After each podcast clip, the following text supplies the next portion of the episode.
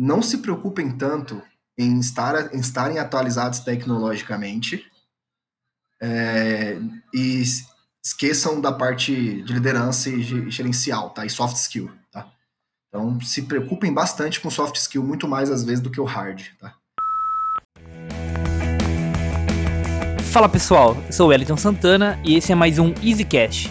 Fique ligado e aumente o som.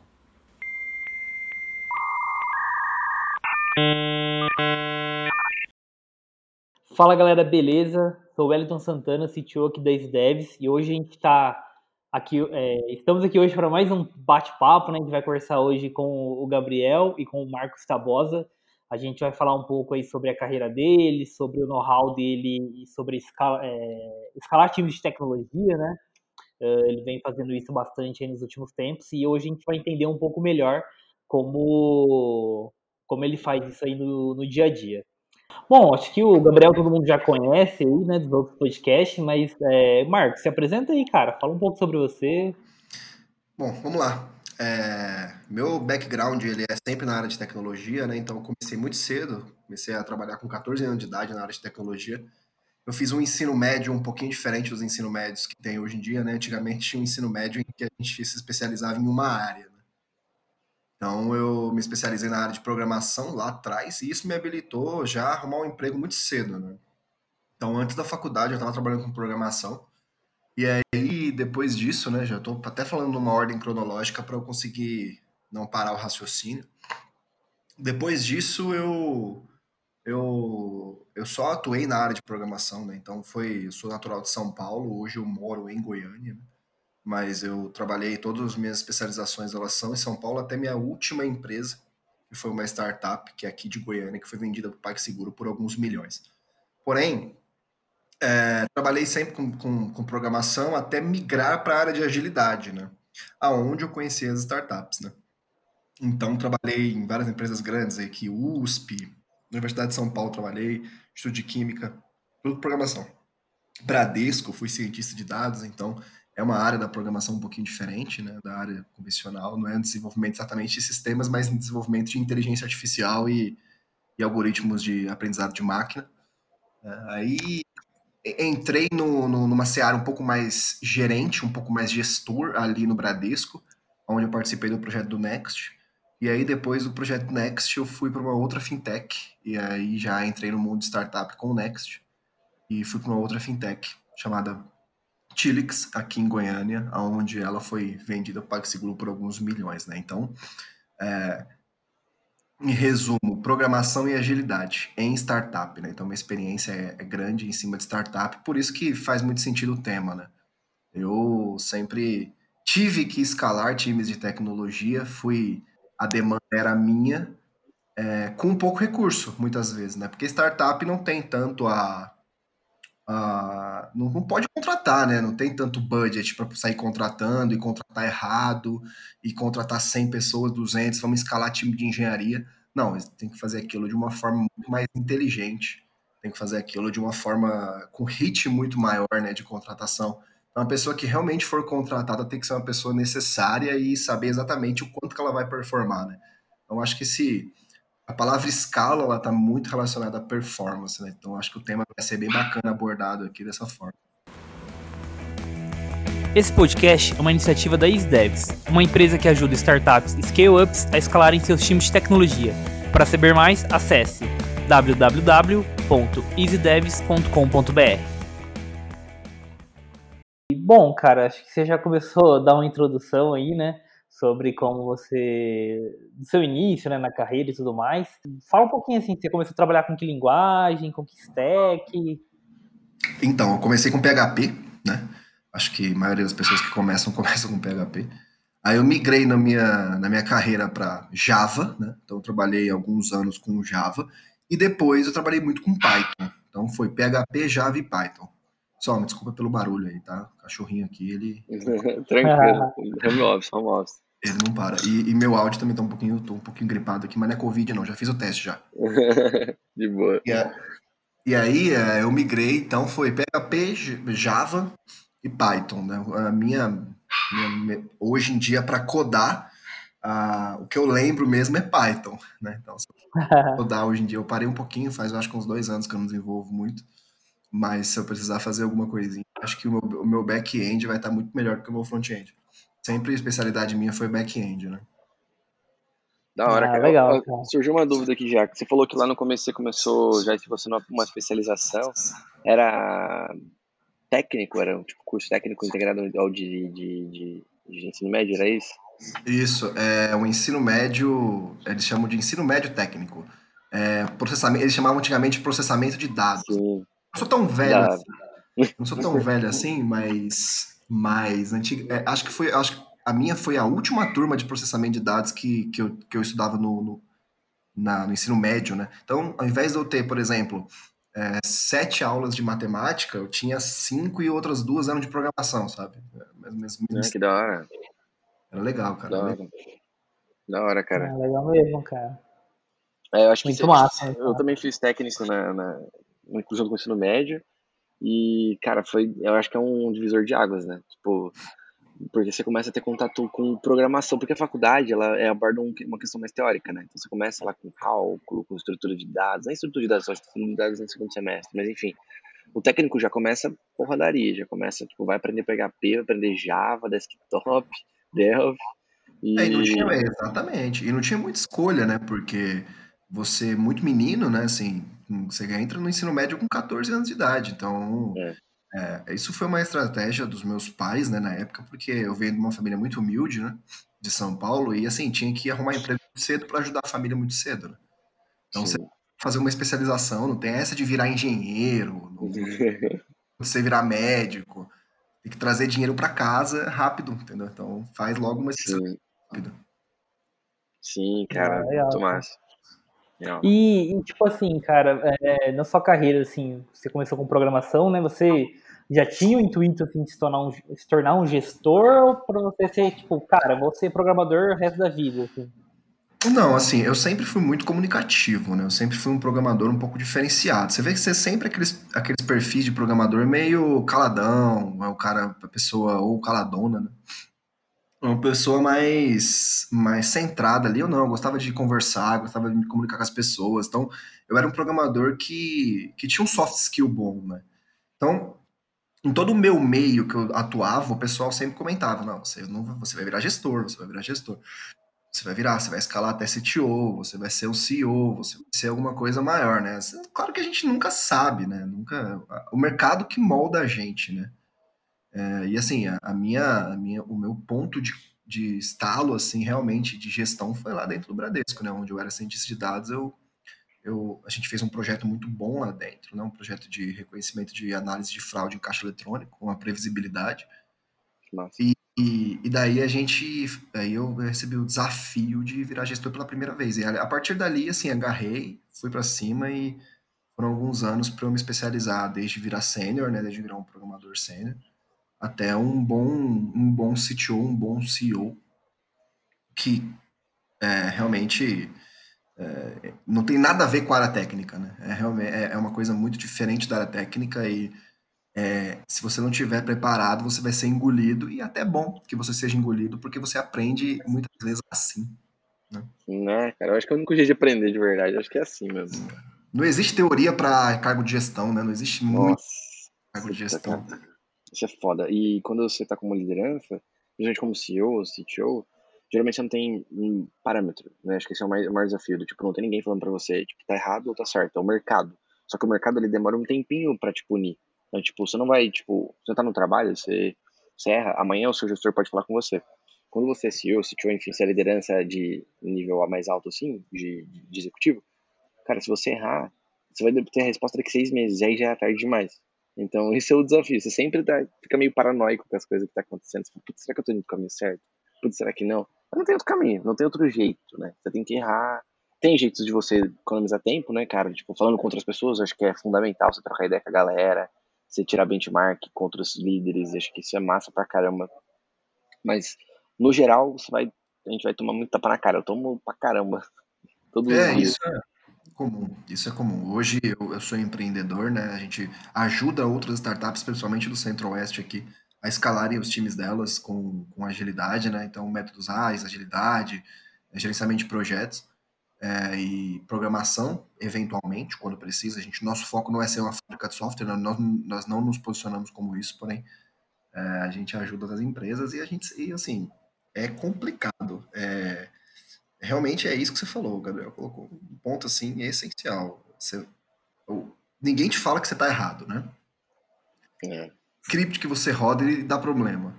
né? É verdade.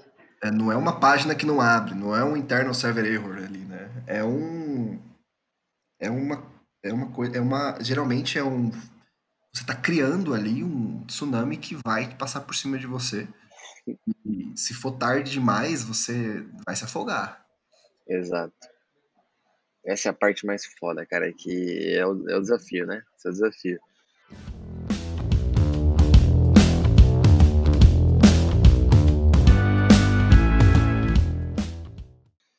Cara, eu, inclusive, assim, eu tenho até umas dúvidas aí agora falando como foi sua migração para Data Science aí, mas eu quero ainda voltar um pouco antes. É do tipo assim, como, como, que, você, como que você foi para a área de tecnologia? Você falou seus pais colocaram você no curso técnico, foi por questão de necessidade, você caiu nesse curso você era, você já gostava de programação, gostava de computador, gostava de jogar, que eu acho que é geralmente o normal, né? Mas que, como que foi que você caiu no mundo da tecnologia, cara? Então, é, o meu irmão, Uh, ele é seis anos mais velho do que eu, e a gente sempre teve. A gente tinha, tinha um PC em casa daquele antigueira, assim, começou com Windows. É, começou com, Cara, que eu me lembre, assim, era um. Era um, aquele PCzão antig, antigão, internet de escada, aquele branco com tela de tubo, né? Isso. E era um. Antes do Windows XP ainda, né? Uma versão antes do Windows XP. Eu não me recordo qual que é, se é NT se é 95, não lembro. Mas é, eu só me lembro que quando virou o XP era a melhor coisa do mundo, assim. Era, uhum, né? Nossa, era, era uma coisa que não dá para explicar. É, então, assim, a gente gostava muito e brigava muito. Tinha uma máquina só, né? Meu pai tinha comprado essa máquina assim com um puta suor. Meu pai, ele é, ele é comerciante, era comerciante local, né? Ele tinha uma padaria onde a gente morava. E daí, eles moram lá até hoje, meus pais, né? São Paulo. Aí ele, ele, ele muito para comprar essa máquina aí pra gente, a gente se matava para brigava muito. E meu irmão, ele entrou na área antes de mim, né? Então ele, o meu pai colocou, meu pai sempre, por mais que ele não tenha tanto tanta condição assim de estudo, ele sempre foi muito inteligente, foi um cara muito inteligente. Então ele sabia que a área de tecnologia era uma área boa. Ele tinha a ideia assim, meu, meus filhos vão praticar uma área que é o futuro. Né? Então ele colocou primeiro meu irmão para estudar, fazer um curso de web designer, assim, negócio, aquele negócio bem antigueira mesmo. E aí meu irmão arrumou um emprego muito rápido. E ele falou, hum, então aí tem uma área boa, vou colocar o mais novo também. E foi assim que a gente entrou, assim, foi meio que no feeling, sabe, do meu pai. E, e, e o pessoal sempre me pergunta, assim, é uma coisa engraçada até. É, Pô, você gosta de tecnologia? Você, gosta do que você faz? Falei, olha, eu aprendi a gostar, é diferente. Eu não sei, eu não sei como seria, como eu seria em outras áreas, porque desde que eu me entendo por gente, eu trabalho e estudo tecnologia, entendeu? Então, é, um, é a única coisa que eu sei fazer, assim, de fato, como profissão, e eu não tive nem tempo de saber se eu gosto ou não. Eu, eu faço, entendeu? Então, é, eu aprendi. Se eu não gosto, eu aprendi a gostar, mas você, vai, você se daria bem com psicologia, sei lá, com uma outra área, não sei. Eu só, eu só fiz tecnologia desde o início, aprendi, fui colocado muito novo e trabalho com isso até hoje. Então, foi meio familiar a entrada minha, não foi nada muito feeling, não. Meu, né? Legal. Legal, cara. No final você se deu super bem, né? Pô, isso que é interessante. Talvez o seu pai já tivesse percebido isso, né? Também. Oh, essa molecada fica brigando pra jogar aqui no computador. Deve, deve se dar bem com isso aqui. É, cara. E, e como que foi, assim, cara, essa, essa virada de chave, assim, para você? Tipo, você tava lá trabalhando como na parte de data, né? E foi pra área de gestão. Como que foi, assim, essa troca? Tipo, foi gradualmente? Ou foi, tipo, de uma vez? Você teve que pegar algum projeto e começar a liderar? E, tipo, o que, que você sofreu, assim, no começo com essa transição, assim? Um bom programador ele tem um caminho um pouco natural de senioridade, aonde o próprio time transforma ele um líder, né? Então, à medida em que você vai desenvolvendo como programador, você vai ter, você tem a tendência de chegar num nível em que o time começa a tirar dúvida com você, começa a colocar você à frente das coisas, as próprias pessoas começam a procurar você ao invés de outras pessoas para resolver problemas. Então, o Bradesco, como já trabalhava com métodos ágeis, eu trabalhei no Nextel antes do Bradesco como programador normal, né, sênior normal. Porém, como você tem um, um cargo mais sênior, ou como você teoricamente tem uma senioridade maior para resolver problemas, não necessariamente você coda melhor, mas você tem uma senioridade mesmo, pessoal e profissional. É, o pessoal começa a te transformar mais ou menos como líder. Você começa a resolver problema, dar status report, você começa a fazer aquela coisa um pouco mais naturalmente, cara. Em um ano, você tá meio que liderando o time. Então, é, oficialmente, todo gestor ou líder, oficialmente, não é um líder uh, que, que, necessariamente é colocado num cargo e falar, oh, você agora é gestor de tecnologia. Não. Você vai meio que galgando aquilo e as pessoas vão falando, ó, oh, aquele ali é um líder que está se desenvolvendo. Muitas vezes não existe metodologia, assim, a gente que, vocês também, né, o pessoal que trabalha ideias, cuida bastante de pessoas, de líderes, é, de uma maneira muito bacana, né, e sabe o papel que isso, isso tem na escala do time, né, cuidar, formar líderes novos. Porém, na minha época, da forma que eu fui, foi muito na naturalidade, assim, não vai, não tem informação nenhuma, você não vai saber como é que lidera, é, não tem muito um curso. É, na medida em que os profissionais das nossas empresas vão, vão se desenvolvendo, a gente vai vendo que ali tem uma chance de liderança, a gente vai meio que ajudando aquela pessoa ali, dando alicerce para aquela pessoa ser um líder, né? Ó, vê treinamento de líder aqui, ó, colocar uma pessoa do RH mais próxima de você, para transformar, para melhorar a parte sua, um soft skill seu que você não tem, ou para dar mais paciência para você com o colaborador, e aí vai meio que ajudando a pessoa a ser um líder melhor. Minha época não tinha isso não, eu, eu, pelo menos comigo não foi assim. Foi natural, zaço, de repente, com um projeto muito bom, os caras vieram para mim e falaram assim, agora você vai gerir aí uma equipe de 30 pessoas, 30 programadores. Eu falei, pô, mas espera aí, é, tô capacitado? Eu olhei para trás e vi que eu já estava fazendo aquilo. Entendeu? Então, não sei se eu tô capacitado, mas eu já fazia aquilo, já fazia, sei lá, uns, uns meses. Então, falei, ó, vou fazer a mesma coisa que eu tô fazendo aqui, só que agora eu vou ter que me especializar um pouco mais nos termos técnicos, nos termos mais técnicos ou mais gerenciais um pouco. A única diferença é essa. E aí, quando sim eu entrei para um cargo, é, por se tratar de uma empresa grande, aí sim eles tinham a meio que, entre aspas, obrigação de me colocar em aulas, em cursos, em práticas de liderança, né? que ajuda muito a teoria. A prática ela, ela pode realmente te engolir muito se você não tiver a teoria, mas eu acredito que é, pelo menos 70% disso seja, seja uma, um, um, foco em pessoas, não apenas em ser um gestor, em ser um líder, né? Você cuidar de pessoas e saber como as pessoas pensam, saber o que, que as pessoas querem, é, abaixo e acima de você também. Mas a metodologia ajudava muito, né? Então, é, você usar o Scrum, o Kanban, é, uma metodologia ágil ajuda muito a você ser um líder melhor, porque existe um meio que um framework ali, sabe? Um passo a passo. Isso não é uma receita de mas ajuda você a guiar nos seus passos de líder. Sim. É, cara, Acho que, eu, acho que o que você falou, assim, eu concordo totalmente, porque é o seguinte, acho que liderança, ela é papel e não cargo, né? Acho que a liderança, ainda mais quando ela é técnica, é, o dev, ele só respeita aquilo que ele acredita, né? Então, você tem que ser uma pessoa que tem influência sobre aquele time, do tipo, do nível técnico mesmo. Então, quando, a partir do momento que você começa, o time começa a perceber que você é aquela pessoa que consegue ajudar eles, é, que você consegue dar direcionamento melhor, cara, não, adianta, não, pode ter um gestor ali se ele não fizer isso, ele, o time vai recorrer a você, né? Então, acho que por isso que eu acho que é importante a gente entender que liderança é papel.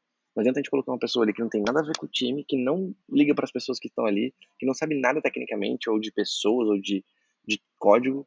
Cara, ela não vai ser liderança. Ela vai ter um papel de gerente, mas não é liderança. Acho que isso foi aconteceu com você também, né? Exato. Exato. Isso é, é até um, eu não sei, eu não sei até que ponto, assim, Gabriel, é, isso foi bom, né? Não dá para saber como é que seria, porque não teve uma outra forma, né? Mas eu achei que para mim foi bom. É, eu aprendi muita coisa na raça mesmo, na, na passando por, né? Principalmente por gestão de pessoas, né? Principalmente gestão de pessoas, que é uma parte da liderança muito importante. Sim. Realmente você tem que ser um líder que você puxa, você não empurra, né? Então, Exato. isso é essencial. É, é, eu, você tava falando, cara, eu tava, eu passei exatamente por isso também. Eu tava num projeto, a gente tinha liderança, só que foi um pouco diferente do sentido assim, a gente, tava, a gente tinha liderança, só que as nossas, a nossa liderança, a gente estava passando por um momento complicado, a liderança brigou, a gente tinha o, a gente trabalhava com Scrum, a gente tinha SM e o PO, né? Os dois brigavam todo dia, assim, por conta do, do projeto, e eles, aí a empresa desligou os dois. E aí no dia seguinte falou, beleza, você assume os dois papéis. Meu e Deus. aí eu falei, cara, o que, que eu tenho que fazer? Aí eu comecei a olhar, eu já tava fazendo, basicamente, já tava conversando com o time, já tava olhando a expectativa, eu que tinha que fazer às vezes a ponte ali entre os dois. No final foi, assim, apanhei também pra caramba, tem muita coisa que, hum, se você não tiver teoria, você apanha mais ainda. E a primeira, eu lembro do, cara, eu raspei o cabelo recentemente, né, mas eu sempre tinha o cabelo comprido. E eu ficava com meu cabelo, cara, tipo, eu ficava enrolando ele, assim, de tanta decisão que tinha que tomar, e eu ficava, tipo, assim, e na hora que eu chegava no final do dia, meu cabelo tava, tipo, bizarro, e aí, eu, cada decisão que eu tinha que tomar era, tipo, um fardo, tipo, cara, você tem que, sei lá, alguém vai ter que sair da sua equipe, meu Deus, nossa, eu ficava lá me remoendo, e o que, que eu vou fazer? Aí você começa a perceber, você vai passando o tempo, você começa a tomar tanta decisão que você nem percebe as decisões que você tá tomando. Né? Sim. No começo tão complexo, né, cara? Tipo assim, meu Deus, se eu, se eu errar isso aqui, eu tô ferrado. Aí depois, cara, manda, vai, faz isso aqui, faz isso aqui, e aí vai. Muito louco, né, cara? Sim. Eu, eu trabalhei um tempo na área de infraestrutura, né, numa, numa área que, que, que era um pouquinho anterior à nuvem, né, que é uma área de virtualização. E, cara, assim, é, eu sempre, sempre atuei muito no risco, né? É, pô, se você executar esse script aqui no Switch, você vai derrubar o ambiente da Nextel toda, sabe? Ah, se você. Então, assim, eu sempre tomei muito cuidado em fazer tudo, mas. É, e era realmente trabalhar no risco, né? Mexer com redes, mexer com, com máquinas virtuais, né? Na época o pessoal usava muito VMware lá. É, mexer com máquinas virtuais era, era um, assim, você entrava todo dia com medo de fazer alguma coisa e derrubar um ambiente que você vai impactar milhões, sabe? Porém, são coisas diferentes e, e eu acredito que quando você tem essas decisões para tomar, é, é, igual você falou, Gabriel. Acho que o que separa você derrubar um ambiente de uma empresa grande com a decisão sua errada de script de uma decisão errada gerencial é o tempo. Né? Se derrubou, você vê na hora, você ajusta na hora. Né? É, você quando você toma uma decisão gerencial errada dentro de uma startup, você pode falir a startup daqui a seis meses, sabe? Porque a startup não vai ter dinheiro para fazer alguma coisa. Então, é, talvez um impacto muito grande, porém, você tá, um você está vendo na hora, o outro você não está vendo. Você não tá vendo, na real, né? você vai ver depois. O outro você acha que tá fazendo certo, né? Esse é o problema. Fala, nossa, eu tô destruindo aqui, eu tô arrebentando, o negócio tá, tá voando. Aí você vai ver, dá seis meses da cobrança. A gente passou por uns desafios recentemente de, de liderança, né? Foda, né, cara? Sim, cara, exatamente. Bem foda. E... Mas é aquilo também, né? Aquele papel que, tipo, cara, a gente tem que estar tá sempre buscando novas coisas, testando. É, errou, a gente, que nem a gente toma aqui como premissa, né, de documentar tudo que a gente errou, já ressentar, ver o que a gente pode melhorar, evoluir, né? E, mas realmente, assim, o, o, time, né, de você, de você perceber, assim, às vezes um erro é, é bem diferente do, do script, né? Porque você tá ali, né, às vezes conversando com o pessoal e tudo mais, você pergunta, ah, cara, como que tá as coisas? Aí, tipo, ah, tá tudo bem, tá tudo bem. De repente, no outro dia, tipo, explode uma bomba. Eu falei, caramba, mas não tava tudo bem, velho. É, e, e, não tem muito horário, né? O pessoal fala que quando você vira gestor, você realmente perde o seu, o seu horário comercial você simplesmente tem que realizar, ou, e os finais de semana. Quando você tem que fazer um trabalho, você, quando você é um programador, é simplesmente uma pessoa técnica, né? Não pela, simplesmente não pela complexidade, mas sim pelo, pela quantidade de cargos e papéis. quando você é uma pessoa técnica, você trabalha ali das 9 às 6 e vai embora, tranquilo. Né? Quando você é gestor, não. Você vai ser acionado fora do horário, você, final de semana, vai ser acionado, você vai ter que responder um e-mail, você vai ter que responder uma estratégia da empresa, é, que, que, que às vezes. Quem está conversando com você, geralmente, quando você é gestor, são diretores, são CEOs, né? E, e a gente que hoje está no papel mais de C-level, é, a gente cobra os nossos gestores e líderes das coisas que a gente passava há 10 anos atrás.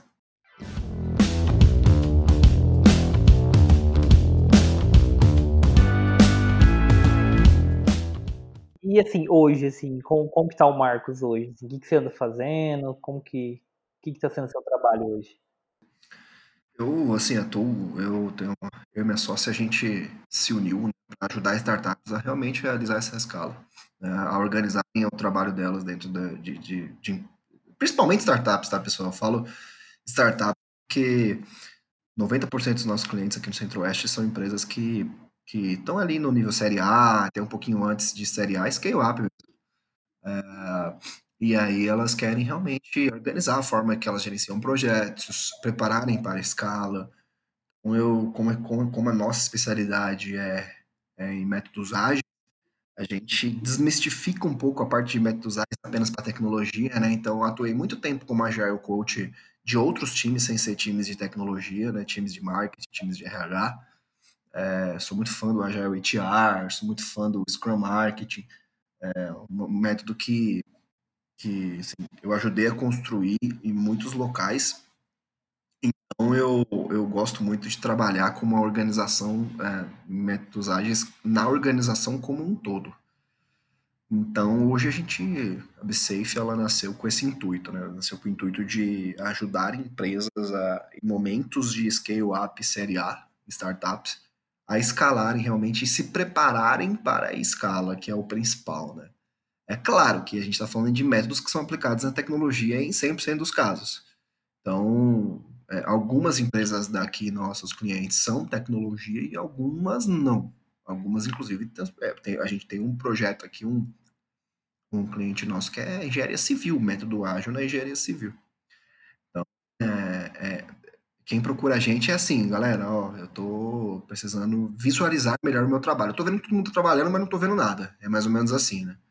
Tô vendo todo mundo trabalhando pra cacete, assim, ó. A galera tá aí codando aí, a galera tá levantando um prédio ali, ó, mas, mas eu não tô vendo muito objetivo estratégico, né? Eu não tô vendo não tô vendo se tá atingindo o que eu quero, ou então não tô eh, vendo os entregáveis, né? Então, o método ágil ajuda muito nessa visibilidade. Legal. O que, que você acha que é o maior desafio, cara, aí? Nessa, nessa, nesse, nessa implantação aí, nesse, mudança de mindset dos clientes de vocês aí, qual é o maior desafio seu aí, do seu time? Então, é, o maior desafio é o mindset das lideranças mesmo, tá? É, das pessoas, dos, dos boards, assim. É, quando a gente é procurado é, já com foco, ou com pessoas, ou com boards, né, com C-level, que já é inovador, a, o trabalho flui de uma maneira muito bacana, sabe? Porque é, além do board ser, ser inovador e já querer alguma coisa que ele sabe por que funciona, né, ele ajuda na construção daquilo dentro dos times também. Né? É, então, assim, é, acredito que como a gente está falando de algo inovador, né, como a gente está falando de algo do futuro, um gerenciamento de projetos diferente, né, não vou nem entrar no mérito disso, porque isso ficou lá para trás, né, discussão de Scrum, Kanban, essas coisas, mas como a gente está entrando na empresa do, do, do, do board ali para mudar muitas coisas, a gente precisa que, que essa pessoa seja engajada e precisa desse board entendendo o que, o que, que é aquilo, o porquê que aquilo funciona, e o restante é nosso junto com o time, né? Então, é, a gente entra muito para mudar o mindset e a cabeça do time, porque a cabeça do C-level, a gente não, infelizmente, se ele procurar a gente com uma cabeça diferente, a gente não vai conseguir nem ajudar ele. Ah, não, eu procurei vocês porque eu quero uma consultoria de processos. Não, a gente não é consultoria de processos, a gente não se posiciona como consultoria de processo. Então, a gente quer uma pessoa que realmente fala assim, cara, eu eu tô em momento ali de up, eu quero me preparar para escala, então eu não tô vendo o que, que meu time como um todo tá fazendo e eu tenho um objetivo estratégico a cumprir, ou então eu quero a ajuda de vocês para fazer um discovery de um objetivo estratégico é, para a empresa, minha empresa ter rumo exatamente, não ficar tudo na minha cabeça, porque eu quero é, ter um EBITDA de 10 milhões em 2021, sabe, sei lá. Então, as pessoas, é, geralmente, as, é, quem procura a gente são empreendedores de inovação que têm a cabeça, que já sabem um pouquinho sobre o que é método ágil, mesmo não estando nas áreas de tecnologia. É, cara, é porque o que eu mais vejo, assim, quando a gente tem... A gente já fez algumas coisas desse tipo, do tipo assim, é empresa que é ágil para mudar cor de botão, né? Que eu já teve bastante essa frase aí de um, não lembro quem foi, mas é muito ágil. Mas aí se precisa mudar modelo de negócio ou coisas mais profundas no board, não é ágil. Aí tem que passar por um processo em cascata tal. Então é o que mais acontece, né, cara? Tipo, é o dev que, é, que quer implementar uma metodologia ágil e o, e o board que, na verdade, às vezes até tem um problema. A gente fez até com um colega nosso um, um outro podcast, um amigo nosso, que ele é PM da Nubank, ele fala, cara, o que mais tem é, é, é buzzword, né? É, tipo, o CEO que é Kanban, Scrum, nem sabe para quê, né? É mais para buzzword, para o time de dev, do que de fato ser ágil no, na concepção, né? Acho que deve ter bastante isso. Exato, é por isso que a gente, no momento do pitch, no momento da proposta, no momento da venda, a gente não menciona em nenhum momento framework, e é isso é uma coisa que a gente fala. Ó, vocês perceberam que aqui a gente não falou Scrum e Kanban? É, ah, percebemos, vocês não fazem isso? Não, a gente faz. A questão é que isso não é o. Essa é a cereja do bolo. Isso não é o. É o business nosso é mudar a cultura organizacional, mudar realmente a forma com que tudo é feito, para depois a gente implementar um framework que seja mais adequado para aquela área ou para aquele, aquele projeto, né? Seguindo o Conev, por exemplo, seguindo metodologias ali de, de, de, identificação de qual projeto, qual, qual tipo do projeto daquela área, né? Seja ele qual for, a gente implementa a metodologia ágil. Mas é por isso que a gente fala que é agilidade como um todo, né? Agilidade organizacional, não agilidade no processo, não agilidade dentro do time, é agilidade organizacional. Você tem alguns benefícios de rapidez, você tem alguns benefícios, por exemplo, de, de, de claro, de times de alta performance, você cria, você tem benefícios disso. Porém, o core principal é você fazer um modelo organizacional diferente.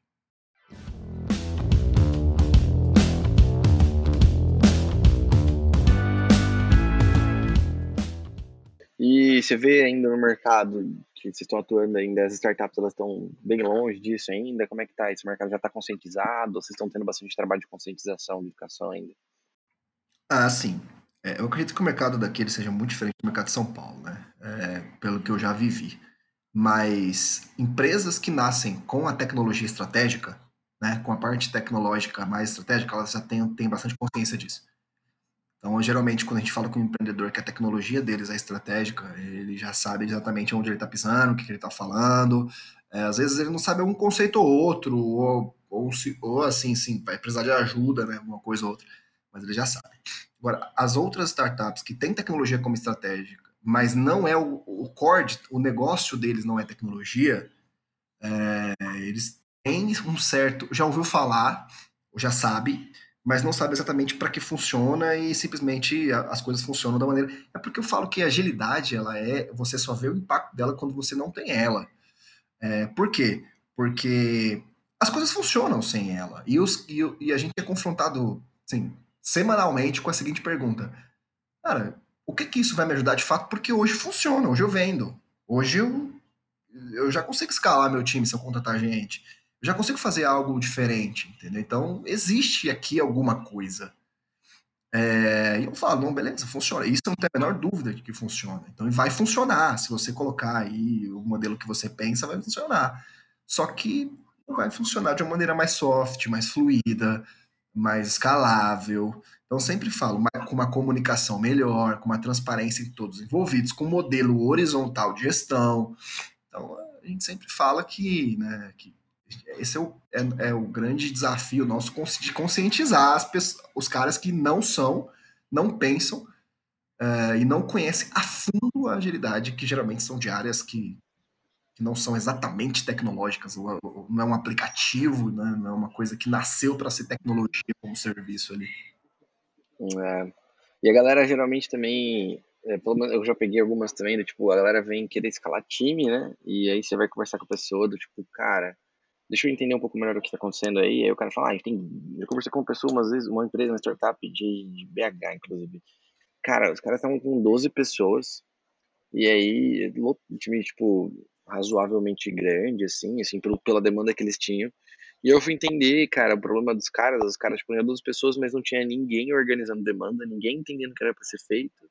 Tipo, cada um passava a demanda de um lado, aí cada hora trocava, então, tipo, a maioria a galera, eles só vão perceber que precisa de agilidade se alguém falar também, né, se ele não tem conhecimento, porque o cara acha que vai ter que ficar colocando gente lá pra dentro, até que uma hora ele fala assim, gente, eu tô com 50 pessoas no meu time, não resolve, o que eu vou fazer? Aí alguém tem que vir e falar, ó, oh, peraí, calma, tá faltando um processo, né, faltando é, a todo conceito, né, na verdade, de tá errado.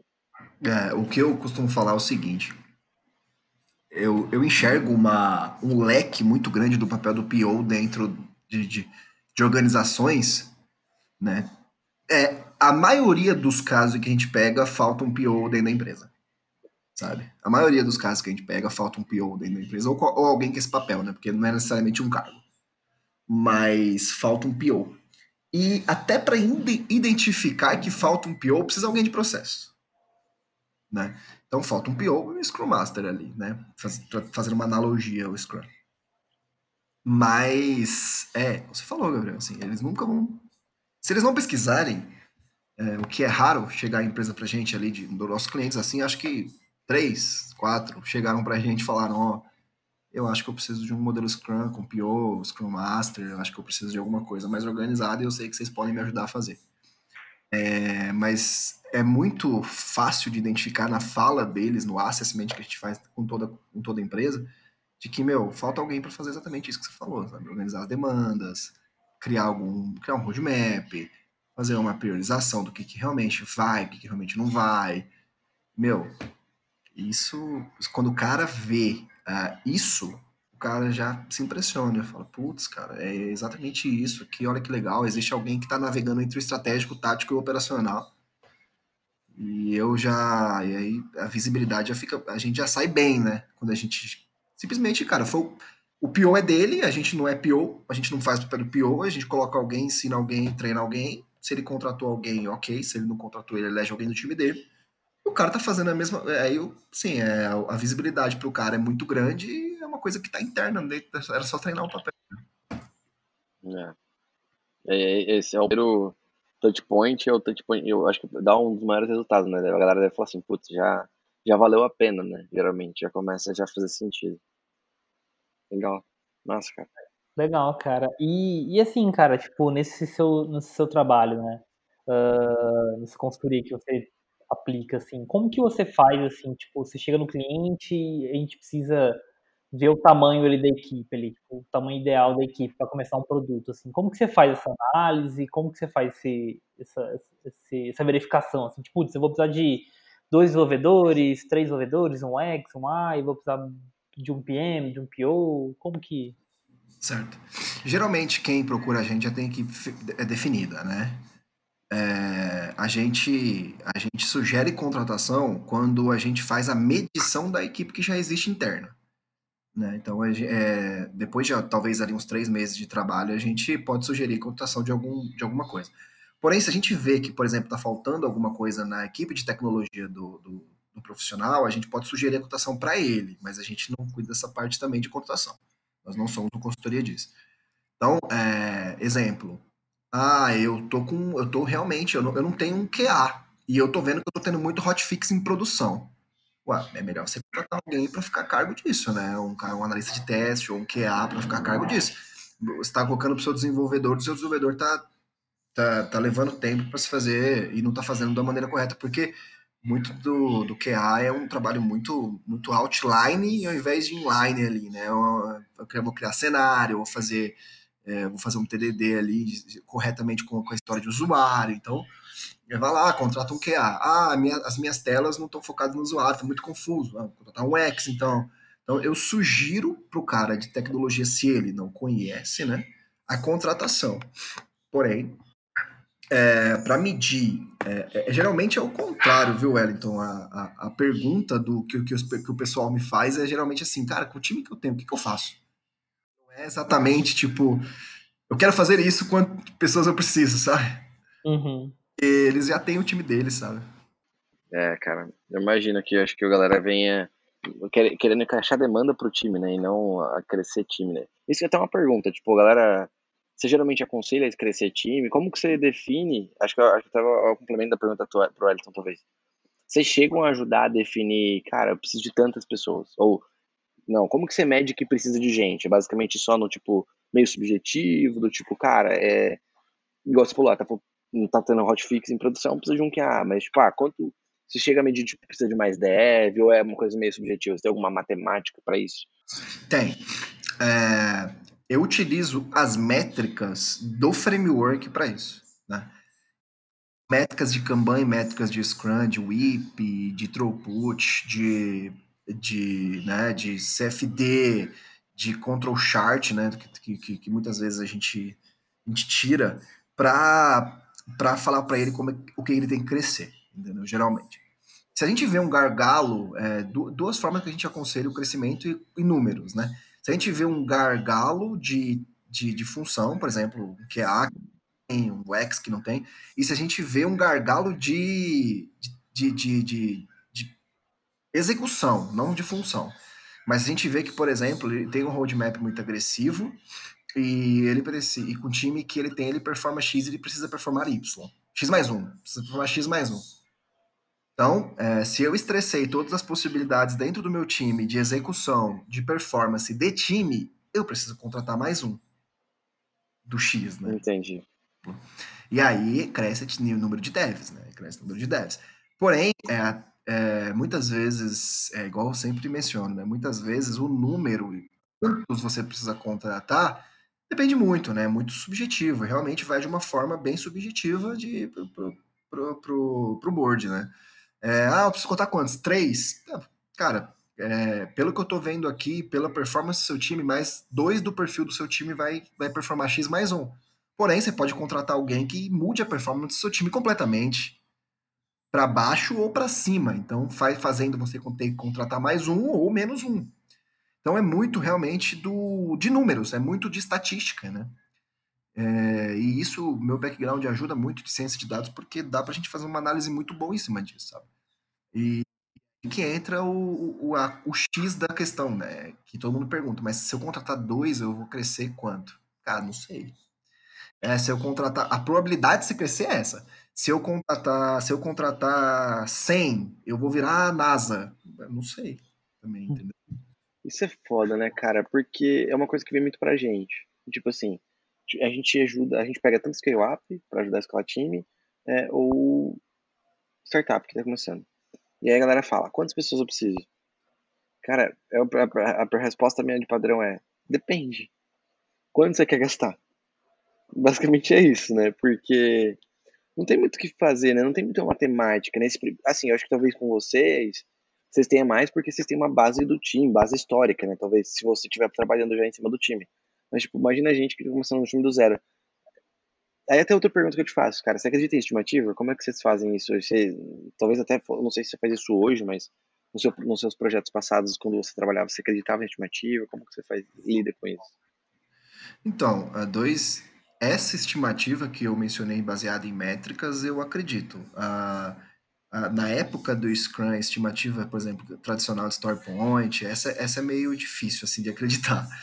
É, o, o, cara, assim, você vê que o criador do XP, ele, ele menciona que se ele soubesse que o Story Point ia ser usado da maneira tão errada assim, ele não tinha criado.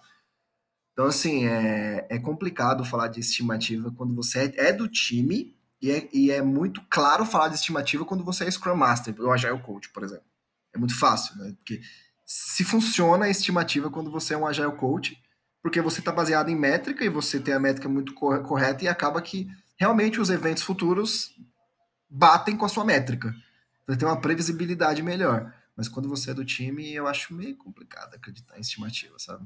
É foda, né, cara? Porque a galera, primeiro que eu acho que, eu acho que o board, geralmente o executivo já leva a estimativa como assertiva, né? Que é o primeiro ponto. Tipo, ah, porque você falou que era 4 horas, sei lá, 10 story points que eu converti para 40 horas e agora vai ter que ser 40 horas. Cara, era uma estimativa, o nome, né? Acho que esse é o primeiro desafio. E eu acho que eu também eu concordo bastante também do tipo assim, com métricas ágeis, a gente consegue visualizar o histórico, né? Se o time se manteve o mesmo, se as circunstâncias se mantiveram as mesmas, a gente consegue ter uma base é, estatística para uma, uma chance de assertividade, né? Do tipo, cara, eu tenho chance por cento de chance se as condições, condições forem as mesmas de entregar nesse tempo, né? Que é basicamente lead time, através de lead time, throughput, né? Mas, tipo, ou se não vira chute, chute, né? Story point sem embasamento vira chute. Isso é, é foda. É, isso, quando, você fala, quando você fala de estimativa e previsibilidade, você tem uma, uma um consciente, um, um, uma coisa muito importante chamada padrão. Você tem que ter padrão. A gente que veio da área de estatística e matemática com ciência de dados, a gente sabe o quanto padrão é importante. Se não tem, você tem que buscar. Tem que buscar um padrão em alguma coisa. Algum número, algum número, alguma coisa sua ali vai dar um padrão, né? E se você, aí quando você acha esse padrão, sua vida muda completamente, porque você consegue estimar e prever com base em, no padrão. E eu acredito nisso. Legal. Né? legal, legal. Interessante pensar assim. Não tinha pensado assim de buscar o padrão, porque geralmente a gente não olha o padrão e fala ferrou.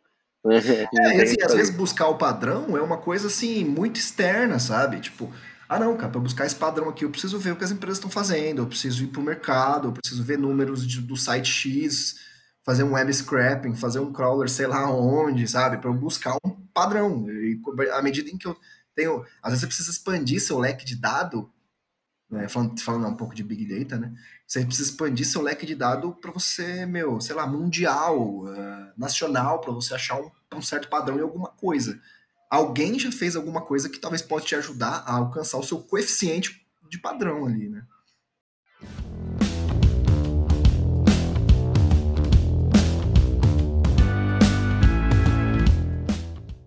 Cara, e se você fosse dar um conselho, assim, pra, pra galera, uma mensagem final, assim, pro pessoal, do tipo assim, é relacionado ao que você faz no dia a dia, de escalar time, escalar, escalar equipes, escalar, escalar negócios, o que, que seria a mensagem final, assim, de conselho pra galera, assim, pra aparecer no... A gente usar como, como começo do podcast, assim. então, uh, acho que o conselho, o conselho principal que eu dou para quem quer, é, tem dois conselhos, né? O primeiro conselho que eu quero dar é para quem faz parte de times ali como programador, né? ou como desenvolvedor, ou alguma coisa que faça, de um, faça um time de desenvolvimento. O primeiro conselho é não se preocupem tanto em, estar, em estarem atualizados tecnologicamente é, e esqueçam da parte de liderança e gerencial, tá? E soft skill. Então, se preocupem bastante com soft skill, muito mais às vezes do que o hard, tá? Porque a onda da tecnologia vai te levar para estar tá atualizado obrigatoriamente. É, e é uma seleção natural da tecnologia, né? É, quem não está atualizado acaba saindo do mercado e ficando defasado até se atualizar.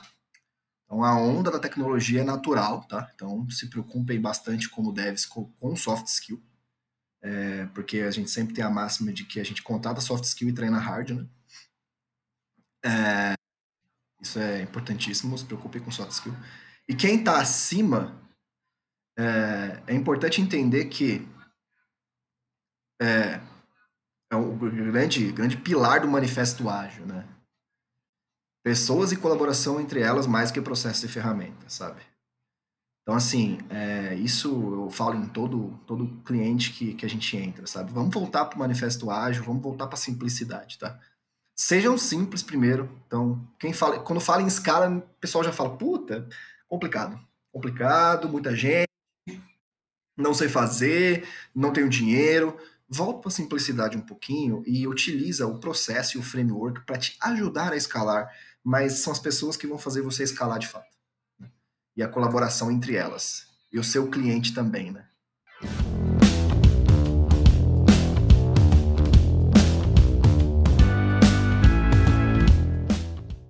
Bom, cara, acho que a gente chegamos ao fim, então, do, do nosso bate-papo aqui. É, espero que vocês tenham gostado, pessoal. Foi muito massa aí bater esse papo com, com o Marcos. Uh, a gente vai deixar aqui, de, é, depois que vocês quiserem procurar ele nas redes, a gente vai deixar os contatos deles para bater mais um papo também. É, bom, acho que é isso então. Curta a gente aí nas redes, siga a gente no Spotify, a gente tem canal no YouTube lá, tem bastante conteúdo massa. E a gente tem outros podcasts também. E até a próxima aí, pessoal. Muito obrigado, pessoal. Obrigado pela disponibilidade do, de vocês, tá? Desculpa aí Imagina. pelo corrido, né? Imagina, cara, valeu demais. Vamos marcar uma parte 2 aí, né? Você já participou das da comunidade, vamos marcar outras coisas aí. Webinars que a gente vai fazer ano que vem. Máximo demais conversar com você, cara. Valeu. Show de bola. Então eu tô à disposição. Só chamar no WhatsApp que. Boa. Fechou, velho. Valeu. Prazer. Obrigado. Valeu, gente. Falou. Falou. Tchau, tchau, pessoal.